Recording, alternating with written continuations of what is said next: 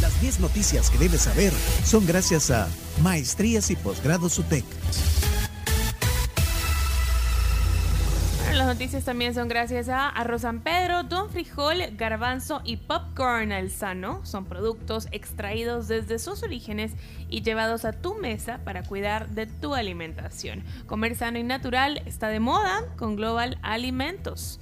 También gracias a las maestrías y posgrados UTEC que empiezan clases el 24 de junio, puedes estudiar junto a docentes de gran trayectoria como Ana Ruth González, también el licenciado Herbert Aquino y la licenciada Sandra Aguilar. Si vos querés más información para los posgrados y maestrías UTEC, contactalos a su WhatsApp 6420 4295. Perfecto. Vamos a las 10 noticias. Noticia número 1. Comunidades señalan que descargas de aguas residuales de megacárcel causan contaminación. Los residentes de comunidades de los cantones San Francisco Angulo y San José Llano Grande en Tecoluca San Vicente denunciaron la contaminación de los ríos Los Obrajes y Angulo, la que atribuyen a las descargas de aguas residuales precedentes del Centro eh, de Confinamiento del Terrorismo, el SECOT, la mega cárcel que alberga a miles de reos desde la implementación del régimen de excepción. Bien, vamos a la noticia número 2. Advierten de virus respiratorio que no pueden identificar.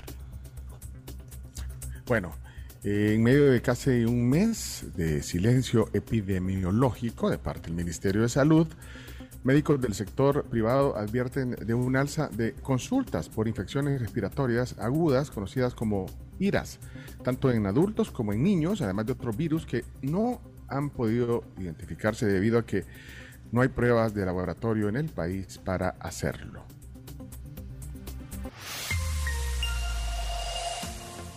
Diputada del FMLN invitó a la sociedad civil a acompañar su fórmula presidencial.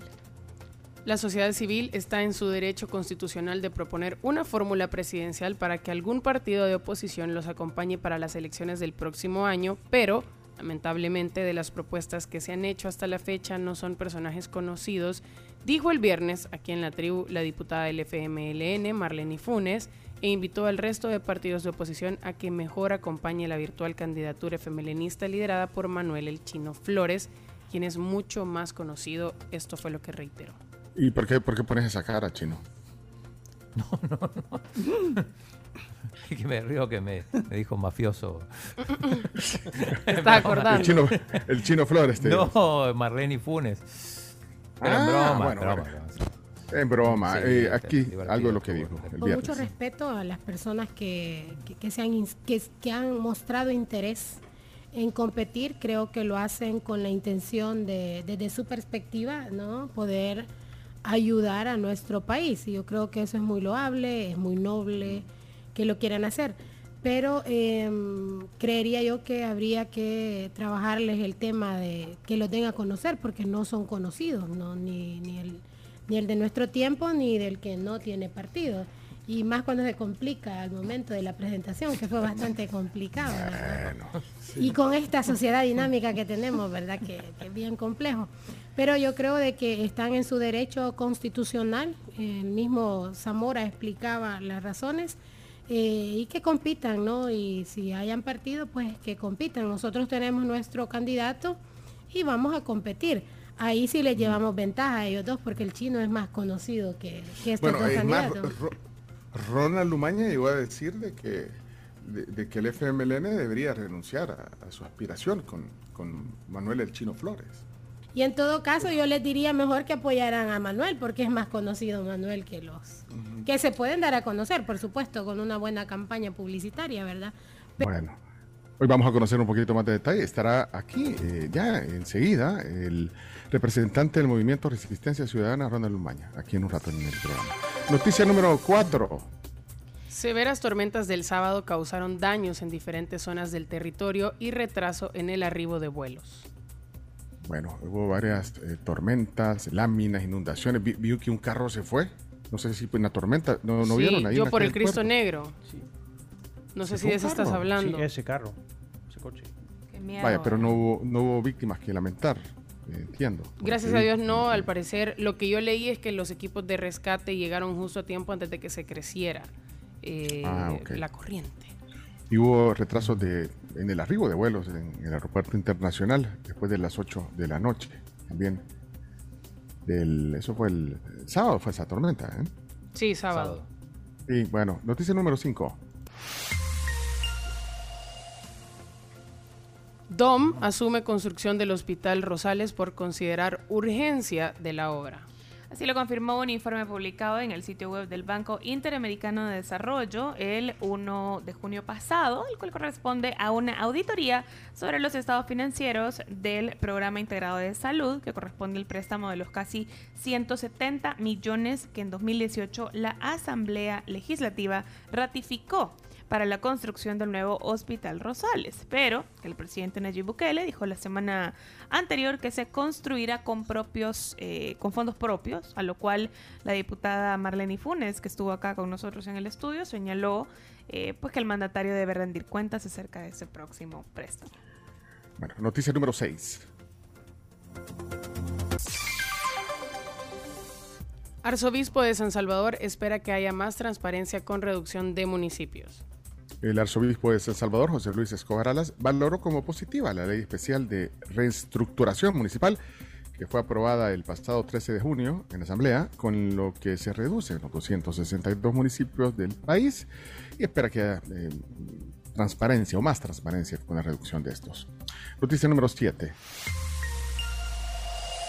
Fiscalía acusa a David Munguía Payés por lavado de dinero por más de un millón de dólares. El ministro de Defensa durante el gobierno de Mauricio Funes de 2009 a 2014, David Munguía Payés, fue acusado ayer por la Fiscalía de dos nuevos delitos, lavado de dinero y activos y enriquecimiento ilícito por más de un millón de dólares. Tenemos la voz de la fiscal del caso.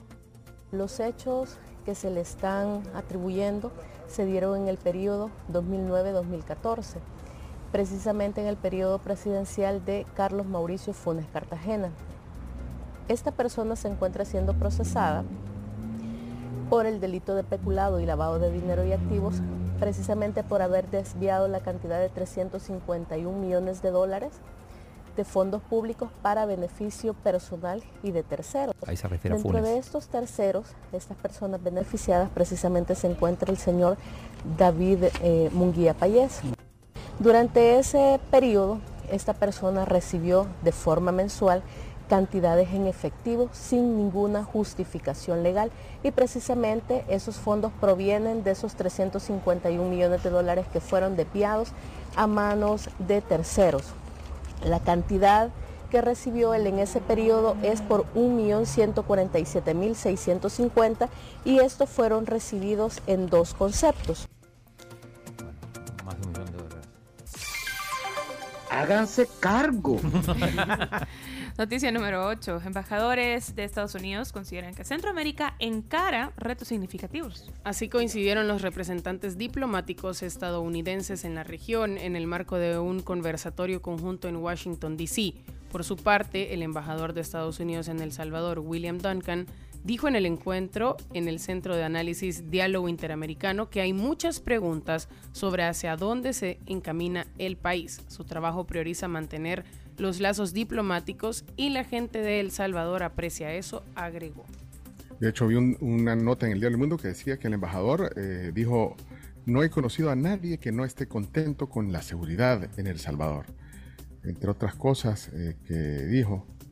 Y también eh, en, en- en esa nota decía que, que ahora se queda más gente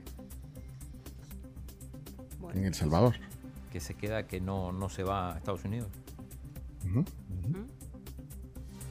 William Duncan declaró eh, que las detenciones de salvadoreños en Estados Unidos han disminuido en un 40% luego del fin del título 42. Buena noticia para El Salvador. Bueno, eso lo dijo el embajador Duncan, William Duncan.